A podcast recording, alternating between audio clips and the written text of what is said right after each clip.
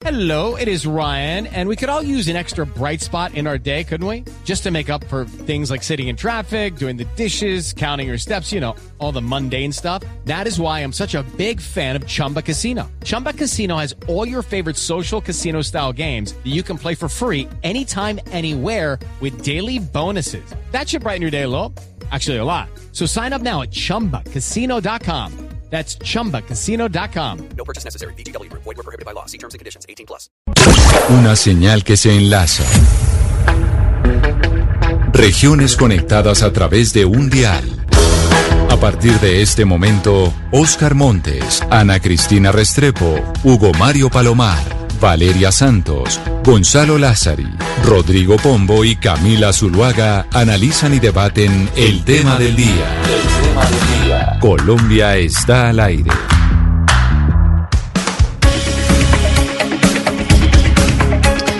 Son las 12 del día, 15 minutos y seguimos al aire aquí en Mañanas Blue cuando Colombia está al aire. Es momento de adentrarnos en el tema del día y no podía ser distinto a hablar de lo que pasó con el expresidente y hoy senador Álvaro Uribe, pero además las propuestas que han hecho sus seguidores. Les recordamos que estamos en el 301-764-4108, que ahí nos pueden enviar sus comentarios, sus preguntas sobre el tema de hoy. Y el tema de hoy tiene que ver con, eh, con la propuesta que venimos escuchando del, eh, del Centro Democrático de promover una eh, Asamblea Nacional Constituyente para la justicia, para transformar y reformar la justicia. Y eso evidentemente genera un debate enorme porque nosotros tenemos una constitución muy nueva, la constitución del 91.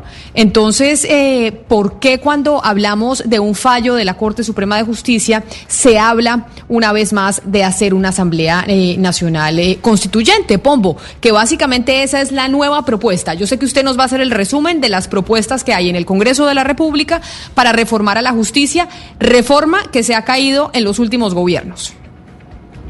Eh, Así es, Camila. Este gobierno, digo mejor, esta ministra de Justicia del actual gobierno ha presentado varios proyectos bajo la tesis, me parece, como decía antes, muy audaz, de que no todos los huevos se deben meter en una misma canasta, porque si no lo que sucede es que se rompe la canasta y se rompen todos los huevos, como ha sucedido en el pasado reciente.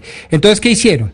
Presentaron en efecto un proyecto de acto legislativo que pretende modificar importantes aspectos de la Administración de Justicia, tendiendo a que los particulares puedan, es decir, notarios, centros de arbitraje, etcétera, etcétera, puedan ejercer cada vez más acciones jurisdiccionales. Pero también ha presentado un proyecto de ley para reformar el Código de Procedimiento y Contencioso Administrativo, ha presentado un proyecto de ley que reformaría el Estatuto Arbitral y también ha presentado un proyecto de ley que tiene que ver con administración de justicia inmediata, como por ejemplo los consultorios jurídicos y demás.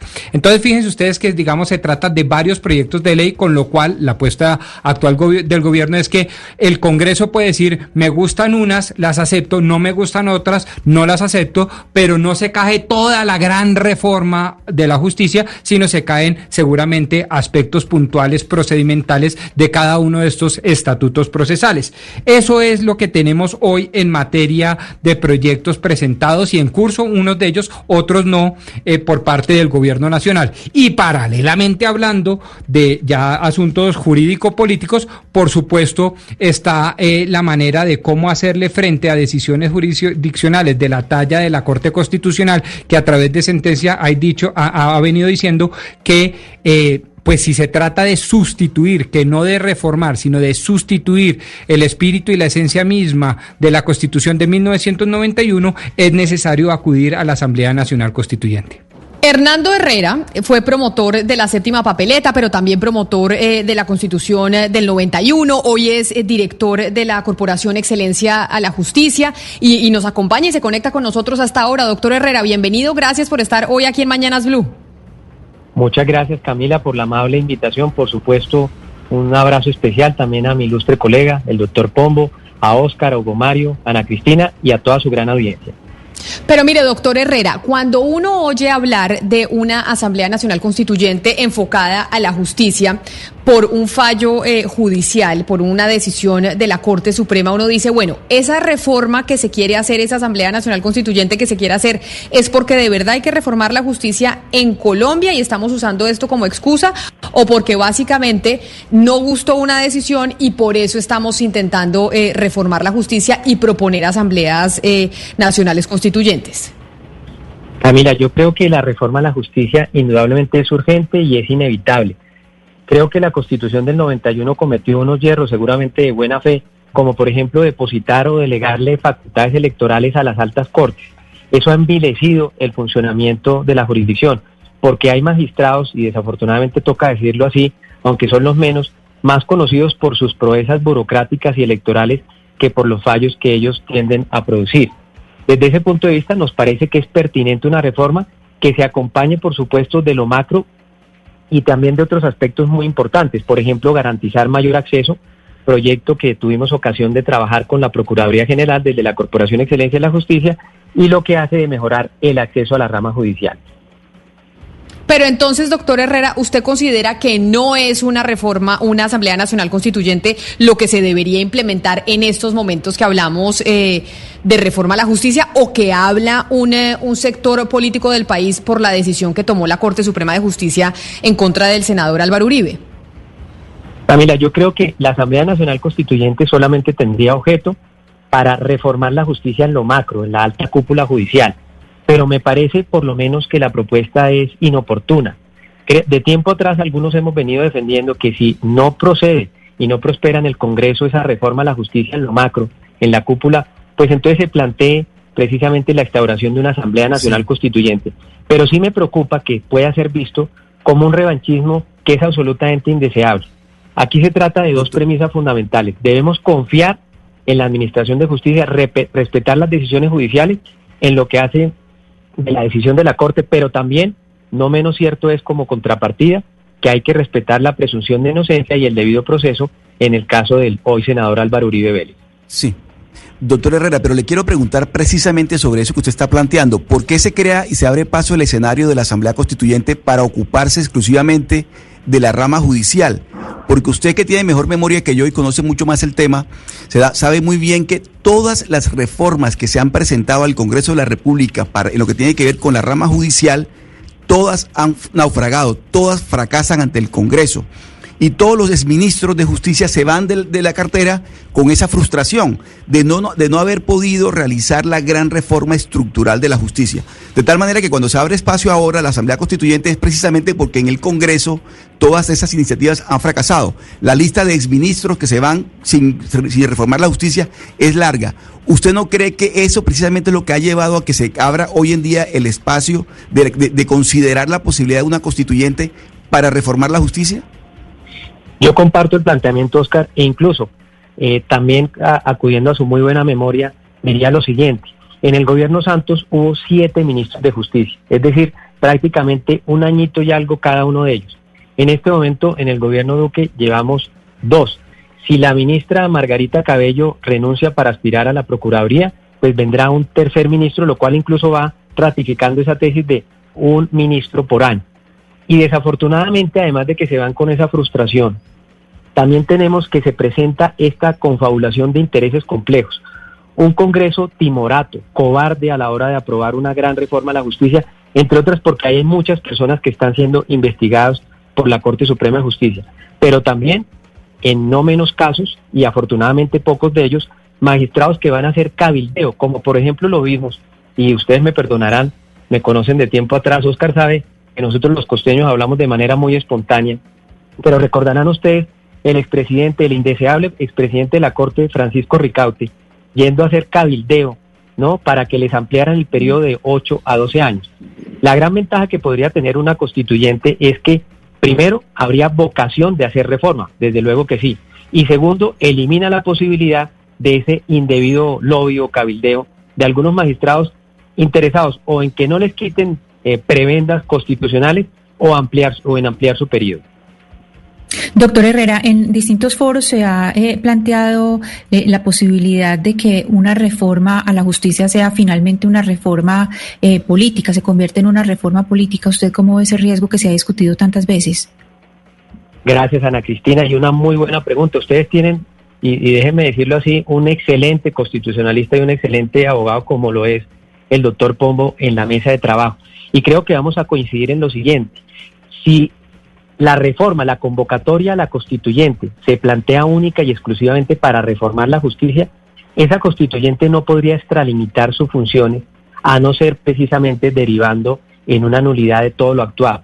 Por eso incluso nuestro articulado constitucional y el desarrollo de esas normas en lo legal habla que para hacer la convocatoria de una Asamblea Nacional Constituyente se requiere, entre otras, imponer un temario. Luego, esa temida reforma a la justicia que podría eventualmente aproximarse vía una reforma judicial, vía una constituyente apreciada Ana Cristina, no sería posible. Sí, la, si la reforma a la justicia eh, termina en la conformación de una supercorte, ¿no se concentraría el Poder Judicial en un solo ente y, y eso perjudicaría el control que el mismo hace sobre otras instituciones del Estado? Pues, Hugo Mario, yo le quiero decir también lo siguiente. Yo no soy partidario de una corte única. Yo creo que nuestras altas cortes, lo que hace específicamente el Consejo de Estado, bicentenaria por cierto, y lo que hace de la Corte Constitucional, que fue la corporación que le puso el pecho al proceso 8000, a la parapolítica, a la farpolítica, a la presencia del narcotráfico en la política, no merecen tan mal resultado como para efectos de ser eliminado. Y el otro día hablaba con la doctora Paloma Valencia un poco para discutir sobre esa posibilidad y ella me decía, mire, es que eso genera mayor seguridad jurídica porque hoy en día se presentan choques de trenes. Eso es cierto, pero la única forma para eliminar esos choques de trenes no solamente es creando una corte única. Por ejemplo, se le pueden dar prevalencia a los fallos o, por ejemplo, se podría decir que el Consejo de Estado y la Corte Suprema de Justicia son órganos de cierre también para las tutelas que tengan que ver con las decisiones que ellos adopten. De manera tal entonces que esa opción de la, de la Corte Única no me parece la más loable. Y entre otras también yo les quiero decir, si hay algo que caracteriza y habrá que remarcar en la Constitución del 91, fuera de la acción de tutela es la Corte Constitucional. Y atentar sí. contra la independencia de esa Corte o restringir la tutela nos parece bastante complicado. Doctor Herrera, usted ha hecho mención ahora de las facultades electorales de las altas cortes, que también coincido con usted, precisamente es uno de los graves problemas que tienen las altas cortes hoy en día. Pero justamente por eso es que se hunden las reformas a la, justicia. Cuando en una iniciativa, en un proyecto de una iniciativa del, de, de, del gobierno, se toca esa parte, esa facultad que tienen los, los, los, las altas cortes de elegir de, de facultades electorales, esa es la parte que no gusta. ¿Usted cree que una reforma estructural a la justicia se pueda llevar a cabo sin tocar esas facultades electorales de las altas cortes? Me parece también bueno el interrogante, Oscar, y yo diría lo siguiente, si una reforma macro en la cúpula de la justicia no lleva ese ingrediente, no sirve para absolutamente nada. Porque ustedes que obviamente son eh, juiciosos periodistas, el doctor Pombo que le hace también evaluación al acontecer jurídico, saben que esa figura ha perturbado enormemente el funcionamiento de esas corporaciones. Miren lo que pasó la administración Uribe, donde la Corte Suprema de Justicia, por unas o por otras, paralizó la elección del fiscal general de la Nación. Lo que viene pasando ahorita en la rebatiña que se puede presentar en pasadas ocasiones frente al tema de la Procuraduría. Por eso, con buen suceso, se hizo una reforma que yo diría fue una mini reforma y se avanzó y se despojó en lo que hace el Contralor la facultad para que las altas cortes intervengan en esa, en esa designación. Un juez, un magistrado, está para cumplir una tarea importantísima y vital, que es darle seguridad jurídica a los ciudadanos. Luego meterlos en calzas prietas al ponerlos a, a, a, a, otros dispensas pues que el Estado les pueda otorgar, me parece complicado. Y yo creo que los mismos constituyentes del 91 hoy en día reconocen ese error. Creo que hubo dos ingenuidades. Primero pensaron que revocando el Congreso, el Congreso que venía iba a ser mejor. Y de pronto uno puede llegar a la conclusión que fue peor. Y también pensando en que quitando facultades y depositándoselas a las altas cortes, entonces eso se iba a llenar de mayor probidad. Y vuelvo y repito, así con todo hayan acertado, también los distrae de la función más importante. Doctor Herrera, yo le pregunto desde Panamá, en donde se ha planteado también la creación de una constituyente, pero soy venezolano, en donde se aplicó una constituyente. Yo le pregunto, ¿cuál es el afán de los gobiernos latinoamericanos y de los poderes públicos en América Latina de que la constituyente sea el, resultado o lo que resuelva los problemas de cada país?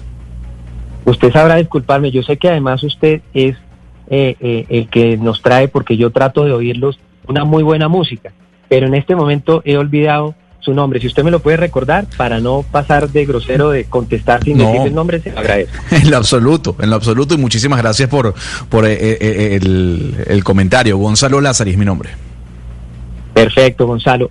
Coincido con usted. Mire que eh, este, este fenómeno caudillista que se viene presentando en Latinoamérica, tanto en la izquierda como en la derecha, se decanta con que cada presidente, así lo hizo eh, Hugo Chávez, así lo hizo hoy en día el narcodictador Nicolás Maduro para lo que le sirve, así lo hizo Rafael Correa, así lo hizo Evo Morales, han venido prorrogando y precisamente realizando unas concreciones eh, constitucionales que no tienen ningún otro interés que precisamente tratar de afincar su interés político ideológico y de otro, desde otro punto de vista eternizarse o perpetuarse en el poder. Yo soy enemigo de la reelección, sobre todo en un sistema presidencialista. Y todos nuestros países en Latinoamérica tienen ese condimento, porque le otorga al Ejecutivo un poder mayúsculo. Además de todas las facultades que tiene el presidente en un país de estos, pues tener la posibilidad de una reelección indefinida es supremamente complicada. Y miren en lo que ello ha derivado. Entonces yo creo, si las principales democracias del mundo, que no tienen sistema presidencialista, sino de pronto parlamentario, o de pronto desconcentrado, federalista, no atienden ese principio fundamental y por ejemplo en los Estados Unidos solo se puede una reelección con un alto poder como lo tiene allí en el Congreso, hablar aquí de reformas constitucionales solamente para afincar eh, vitalidad eh, eh, eh, en cuanto a los presidentes de turnos, nos parece que es seguir ese muy mal ejemplo del modelo cubano, donde Fidel Castro se quedó por Sí. esa complacencia que tenía con, con la Unión Soviética en ese entonces.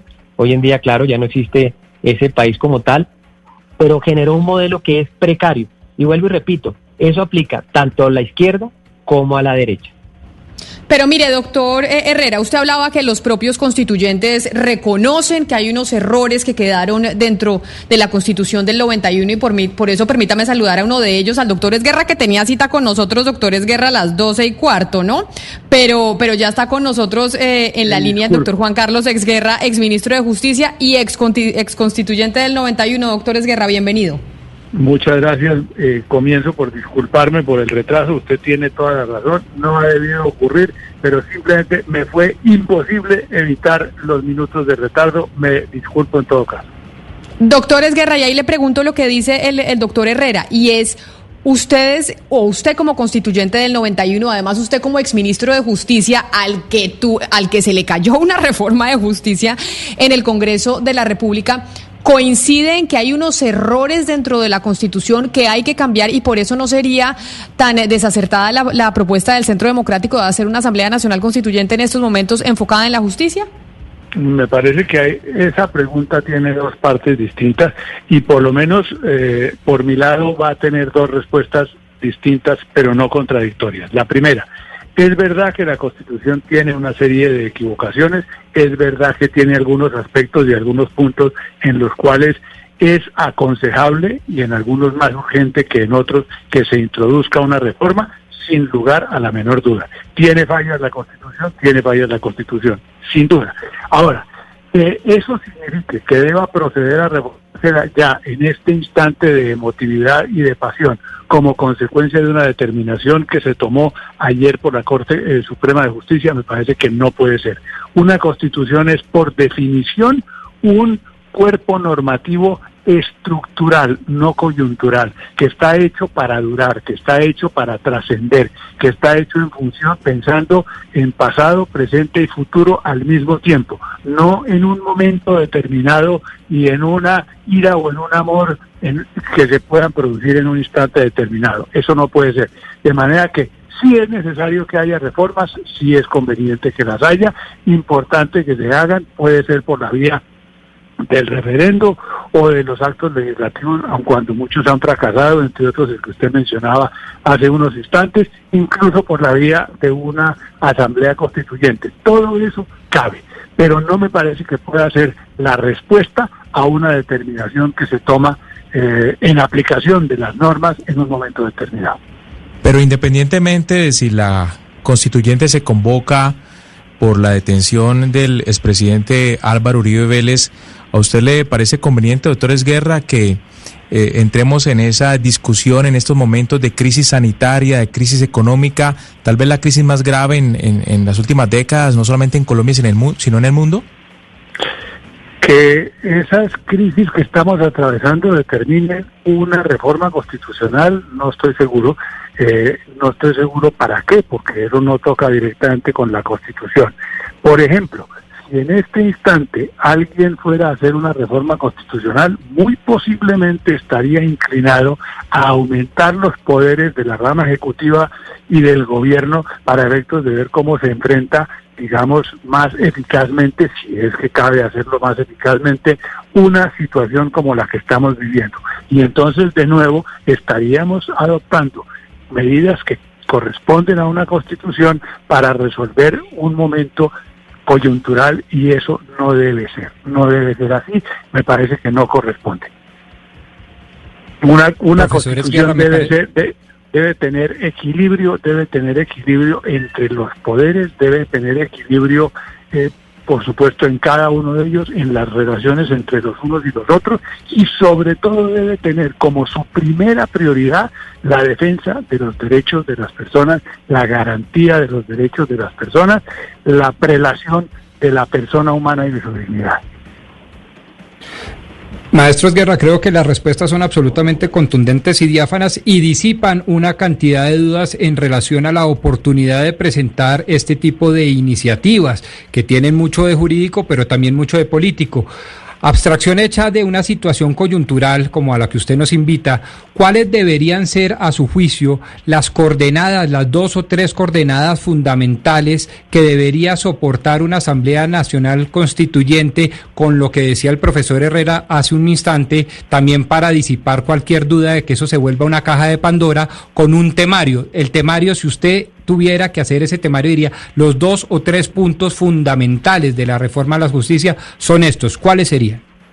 A ver, lo primero es que uno debería poder tener la seguridad de que los aspectos a los que se refiera esa reforma por la vía de una asamblea constituyente son los aspectos que van a ser objeto de la reforma y no otros no más que ellos. Que no se corre el riesgo de que la gente llegue con un proyecto de reforma entre el bolsillo relacionado con cosas absolutamente distintas. El doctor Herrera debía estar refiriéndose a la posibilidad, por ejemplo, de eh, permitir más reelecciones presidenciales. Si de lo que se trata es de reformar la justicia, debe tratarse de reformar la justicia y solo de reformar la justicia. Ahora, reformas a la justicia, sí, en materia de su estructura es fundamental una reforma a la justicia, en materia de su estructura, para distintos efectos. En primer lugar, para quitarle todo poder político, todo toda capacidad de postulación de candidatos a cargos políticos a los magistrados de las altas cortes, porque en eso nos equivocamos en la Asamblea Constituyente, creyendo que despolitizábamos los procedimientos encomendándolos en las manos de las altas cortes, terminamos eh, introduciendo unos ciertos virus de la política en las altas cortes con todo lo malo que eso ha tenido desde el primer momento. Recuerdo las primeras eh, eh, postulaciones que se hicieron por las altas cortes de los candidatos a la Procuraduría y a la Contraloría General de la República, santo Dios bendito. Bueno, eh, entonces debe hacerse una reforma estructural de la justicia que defina los papeles que les corresponden a los unos, los papeles que les corresponden a los otros. Pero parte de la reforma a la justicia también debe estar no en la Constitución, sino en los códigos, en los códigos sustantivos y sobre todo en los códigos de procedimiento. Algunas pequeñas reformas para evitar, por ejemplo, aquella práctica malhadada y negativa hasta la pared de enfrente que se da entre nosotros de los eh, interesados en algunos casos, o mejor dicho, interesados en que algunos casos no se resuelvan, que resuelven utilizar todos los mecanismos de- que les da la ley, todos los recursos que les da la ley, no para defender su causa, sino para procurar ponerle eh, un palo en la rueda al proceso, de manera que luego puedan invocar una prescripción o puedan invocar una caducidad. Eso no debería poder ser. Eso de que se aplacen las Sí. audiencias porque resulta que no llegó el abogado y entonces se fijan para dentro de dos meses y así sucesivamente y luego vienen los vencimientos del término. Eso hay que acabarlo y no requiere una reforma constitucional. Permítame entonces también saludar a otro ex constituyente, ex ministro, ex candidato presidencial, al doctor Horacio Serpa. Doctor Serpa, bienvenido, mil gracias por atendernos. Todo, muchas gracias, toda la orden. Doctor Serpa, antes que nada, ¿cómo sigue usted de salud? Antes de, de entrar a hablar de la constituyente, de entrar a hablar de las reformas a la justicia y demás, ¿cómo sigue su salud? Bueno, gracias por la pregunta. Estuve muy enfermo, muy, muy, muy enfermo, pero milagrosamente en los últimos meses me he estado recuperando. Como yo digo, tengo el cangrejo adentro, pero ya hablo, ya leo, ya escribo. Bueno, tengo la oportunidad de participar en programas como este. Eh, pienso, de manera que ahí voy marchando y sigo con mucha fuerza eh, recuperándome. Gracias. Se oye, se oye y se ve divinamente, se lo tengo que decir. Se oye y se ve muy bien. Eso me, doctor, Se- eso me- doctor Serpa, me- me- me ayuda mucho. y le pregunto, eh, ahora que estamos hablando de asambleas nacionales constituyentes eh, por cuenta, entre otras cosas, del fallo de la Corte Suprema en contra del expresidente Álvaro Uribe, usted como exconstituyente, como excandidato presidencial, como exministro, ¿qué opina? Pues me parece, lo digo con respeto, un exabrupto. Porque es que así no se, se- así no surgen los cambios constitucionales. Porque hubo una decisión de una corte que funciona a la luz de la constitución y de la ley. Entonces hay que desbaratar todo lo que está hecho, por importante que sea el personaje. Y sí que es importante, yo lo respeto mucho, no puede hacerse eso, que hay que hacer reformas. Claro, yo voy por el camino de Juan Carlos de Guerra. Seguramente en materia constitucional algo, no sé. Lo que yo digo es, no le vayan a cambiar la autonomía a la justicia, ni la independencia. Ese es un logro de la Constitución del 91 y ese es un valor extraordinario que debemos defender todos los colombianos. Ahora, reformas legales, claro, miren, ya dijo el doctor Guerra algunas cosas. Yo digo una que es fundamental, la impunidad. Aquí en Colombia no se administra justicia en la base, ni en la clase media. Aquí en Colombia la justicia persigue a los grandes procesos, a los que producen crispamientos, como en esta oportunidad. Tenemos un- un- una impunidad enorme. Y en un pueblo donde hay impunidad, pues ni hay justicia ni hay paz. Entonces, ese es un tema supremamente importante. Como se dice popularmente, meterle el diente a la administración de justicia para que se juzgue y se castigue a los delincuentes, para que la justicia de la base se modernice, para que haya jueves, jueces pro, jueces que puedan enfrentarse a las maquinarias criminales que asolan la vida nacional. Eso es lo que hay que hacer. Doctor Serpa, pero si usted se devuelve al origen, al origen de todo, cuando estaban en, eh, redactando la, la Constitución, ¿cuáles son esos problemas de origen para que quedaran estos vacíos? ¿Por qué quedaron esos vacíos? Pues quedaron las normas, porque es que todos pensamos que hecha la norma se hace la transformación, absurdo. La transformación de una norma es una invitación para que un país se ajuste a eso. Miren, yo les quiero contar. Hace 55 años yo fui juez. 55 años. Y después fui juez seis veces más en diferentes cargos.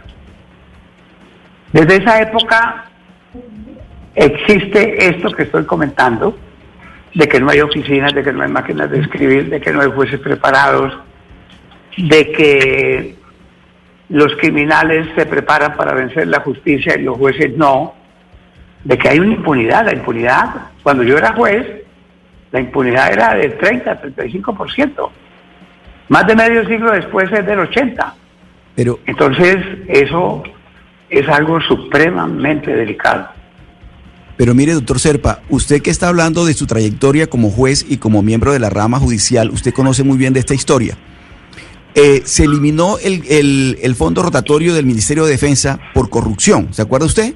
Y porque además para tener un juzgado, una resma de papel, tenía que solicitarla a Bogotá y que se le autorizara la resma de papel. Y por corrupción se eliminó el, el famosísimo el, fondo rotatorio. Fondo rotatorio del Ministerio de Justicia. Exactamente, y se creó con la constituyente del 91 el Consejo Superior de la Judicatura con el fin de que se lograra superar esa situación. Pero terminó la figura creada, el Consejo Superior de la Judicatura, también convertida en un foco de politiquería y de corrupción. Entonces, doctor Serpa, ¿qué se le ocurre a usted que tiene la experiencia y el bagaje para lograr superar esta situación, no, con, no creando nuevas figuras, sino efectivamente con, logrando que la, que la justicia sea mucho más expedita y cumpla con la función que tiene que ser, que es hacer justicia, precisamente.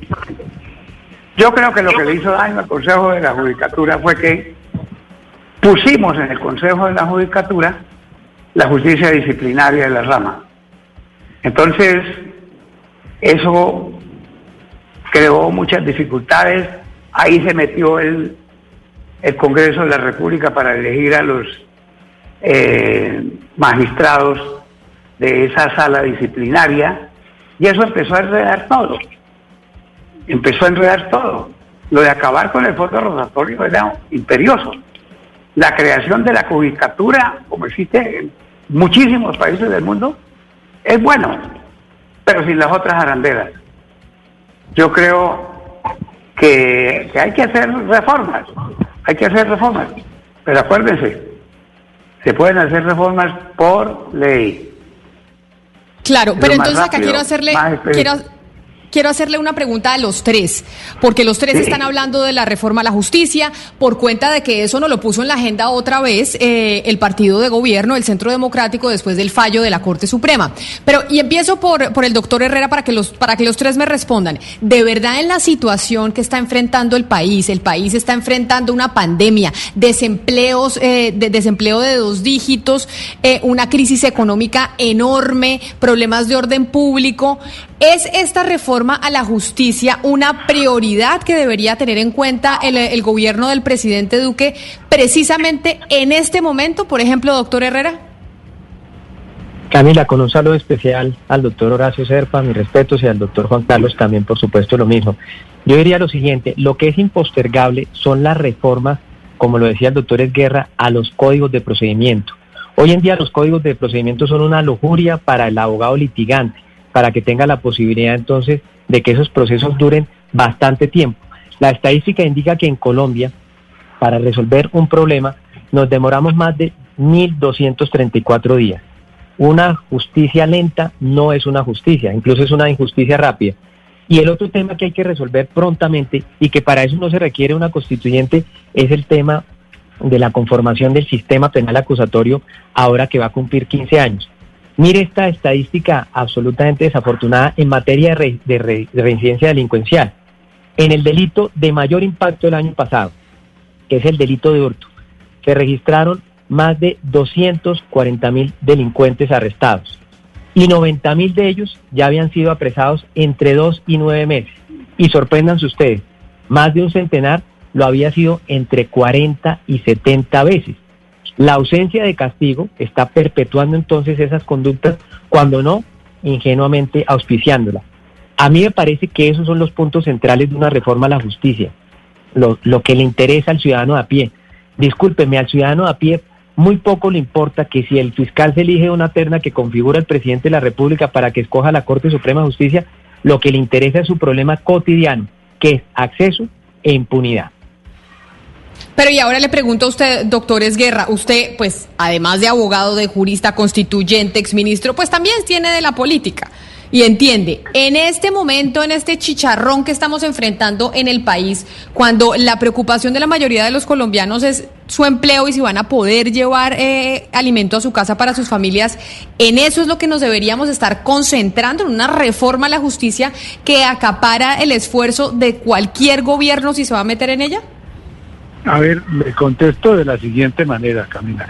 Insisto, no deben ser los momentos, los instantes ni, ni, ni sus circunstancias lo que determine una reforma constitucional. Eso requiere más preparación y más pensamiento.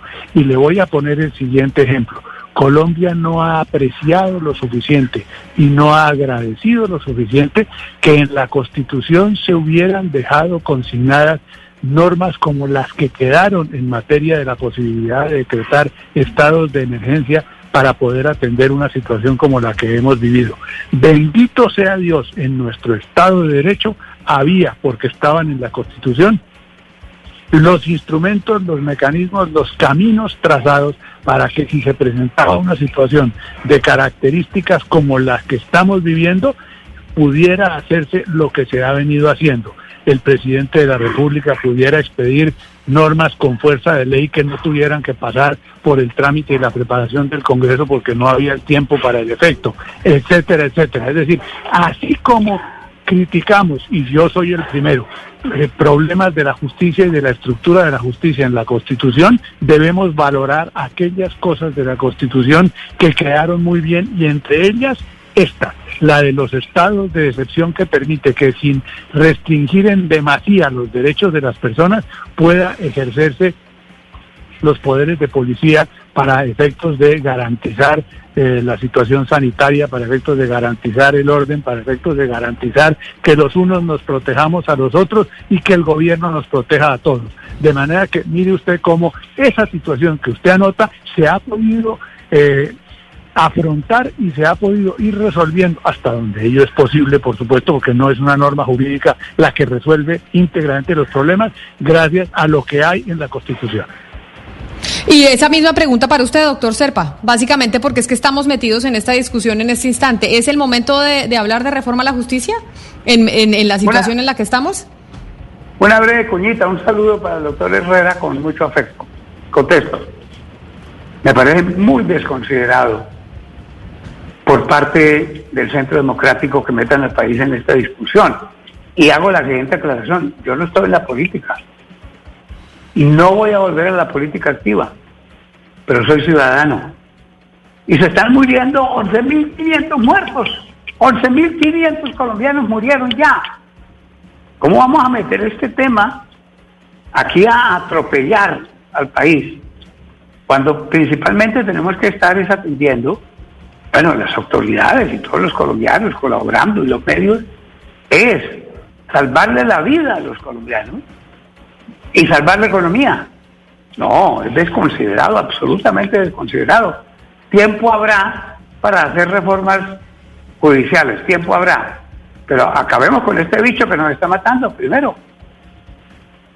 Yo le quisiera preguntar al doctor Esguerra por lo inmodificable, porque hemos estado hablando de lo que se debería cambiar, lo que no está bien, y muy someramente hemos hablado de lo que debería permanecer. Si yo le dijera a usted qué debe ser inmodificable y debiera quedar tal cual, ¿qué me diría? En lo fundamental, para darle una respuesta corta y contundente, lo que se llama la parte dogmática de la Constitución, es decir, la primera parte en donde están consignados el preámbulo, los principios que contienen los valores fundamentales de organización y estructuración del Estado en función ante todo de la persona humana, la Carta de Derechos y por supuesto el conjunto de mecanismos creados para darles efectividad y protección a esos derechos. Eso yo no lo tocaría. Venga, doctor Serpa, ya se nos acaba el tiempo y su última intervención me dejó un tanto preocupado porque no le entendí el alcance. Quizás eh, estamos todos los acá presentes de acuerdo en que el tiempo, eh, digamos, el timing político o de conveniencia es difícil, pero ya cursan en el Congreso de la República, mm, promovidos por el Ministerio de Justicia de este eh, gobierno, el proyecto de ley 007 en Cámara sobre consultorios jurídicos, el proyecto de ley 007 en Senado sobre reforma al CEPACA, una reforma al Estatuto Arbitral, otra reforma viene al Código Civil, etcétera, etcétera. Esas leyes ustedes estaban diciendo que estaban de acuerdo para precisamente bajar la morosidad y, y acercar la justicia al ciudadano. Usted entonces dice que deberían dejar congeladas esas propuestas para tratarlas quizás en otro cuatrenio presidencial habida consideración del COVID. ¿Le entendí bien? No, no. El, el Congreso puede funcionar, funcionan muchas otras cosas. Tenemos que funcionar la economía, hacer funcionar mejor la salud pero no una reforma constitucional, porque es que eso es totalmente distinto. Eso es lo primero. Lo segundo, miren, de la parte esencial de la Constitución sobre justicia, ya lo dije, independencia, autonomía, sobre otros aspectos, Corte Constitucional. Eso es un adelanto muy importante, Colombia lo necesita. Y voy a decir otra cosa que, que, me parece que es necesaria porque necesitamos la paz. La JEP, la JEP forma parte de la Administración de Justicia. No hay que acabarla, hay que respaldarla. Y por eso, y por eso entonces quiero cerrar también con los tres con un mensaje que nos manda un oyente al 301-764-4108, que es nuestra línea de WhatsApp. Y un mensaje que me manda un oyente a modo de crítica. Y dice, mire Camila, los eh, seguidores de Uribe, el partido de gobierno, son unos duros para ponerle la agenda a los medios. Ahora resulta que quien eh, está en el banquillo es la justicia, que si habráse visto semejante exabrupto, como decía el, doctor Serpa. Para despedirlo, doctor Herrera, ¿usted cree que sí es un error entonces que estemos eh, hablando y poniendo en el banquillo a la justicia, ya que estamos hablando de estas reformas? A mí me parece, Camila, que todos los servicios tienen que evaluarse por parte de los ciudadanos, por parte de los medios, por parte de los académicos, y la justicia no puede ser la excepción. En ese caso, si se encuentran cosas por mejorar, como en efecto se ha venido señalando, eso es oportuno y además impostergable. Yo quisiera también eh, decir lo siguiente, de Asamblea Nacional Constituyente para la Justicia se habló hace un mes tuvo la idea en su columna el doctor Alfonso Gómez Méndez y nosotros desde la Corporación Excelencia de la Justicia acompañamos esa reflexión. Pero esa idea de esa Asamblea Nacional Constituyente estaba desprovista de cualquier tinte revanchista o ideológico. Ya hoy en día con este condimento que se nos pone y que la doctora Paloma Valencia señala, yo voy entonces recogiendo esa propuesta. Porque es que una Asamblea Nacional Constituyente no puede estar articulada, como bien decía el doctor Horacio Serpa, en el odio, tiene que afincarse en la unidad, en la cohesión institucional y social. Y también entonces por eso quisiera recordar una frase de él de hace algunos años. Calma, pulgas, que la noche es larga. Gracias, doctor Herrera, por habernos atendido hoy aquí en Mañanas Blue. Y la misma pregunta se la quiero hacer al doctor Esguerra para despedirlo sobre ese, sobre ese comentario que nos hace un oyente que los ha estado escuchando y es, pareciera que ahora la Corte es la que pasa al banquillo por tomar una, una, una decisión en contra del senador Álvaro Uribe y entonces eh, el Centro Democrático nos puso la agenda. ¿Usted cree que eso es un error? Por supuesto que es un error. Me parece que ningún juez puede pasar al banquillo por cuenta de una decisión que adoptó. Contra las decisiones de los jueces existen unos recursos, existen unos trámites, existen unos mecanismos de defensa. A los jueces y a sus decisiones se los acata y se los respeta, incluso cuando se equivocan, porque a veces ellos también se equivocan. Entonces habrá que ver cómo se enmienda esa equivocación, pero que se busque entonces la eliminación del tribunal. Es decir, no pocos colombianos hoy pensarían que la reforma que, que necesita la Constitución debe ser una reforma que tenga un artículo que diga elimínase la Corte Suprema de Justicia. Por Dios. No Doctor. Juan Carlos, toda la razón. Doctor Juan Carlos Esguerra, mil gracias a usted también por haber estado hoy aquí en Mañanas Blue. Feliz resto de día. Muchas gracias a usted, muy amable. Y doctor Serpa, esa misma pregunta para usted para despedirlo e insistiéndole en que se ve divinamente y se escucha mucho mejor. Ay, muchas gracias. Pues mire que el doctor Juan Carlos de Guerra habló como un sabio. En esta última pregunta me tengo a lo que él dijo para no molestarlos más. Repito, es un exabrupto. No nos dejemos enredar. No nos dejemos enredar que este problema, este país tiene muchos problemas. Y a todos, muchísimas gracias. Y bueno, me siento feliz por las opiniones sobre mi salud.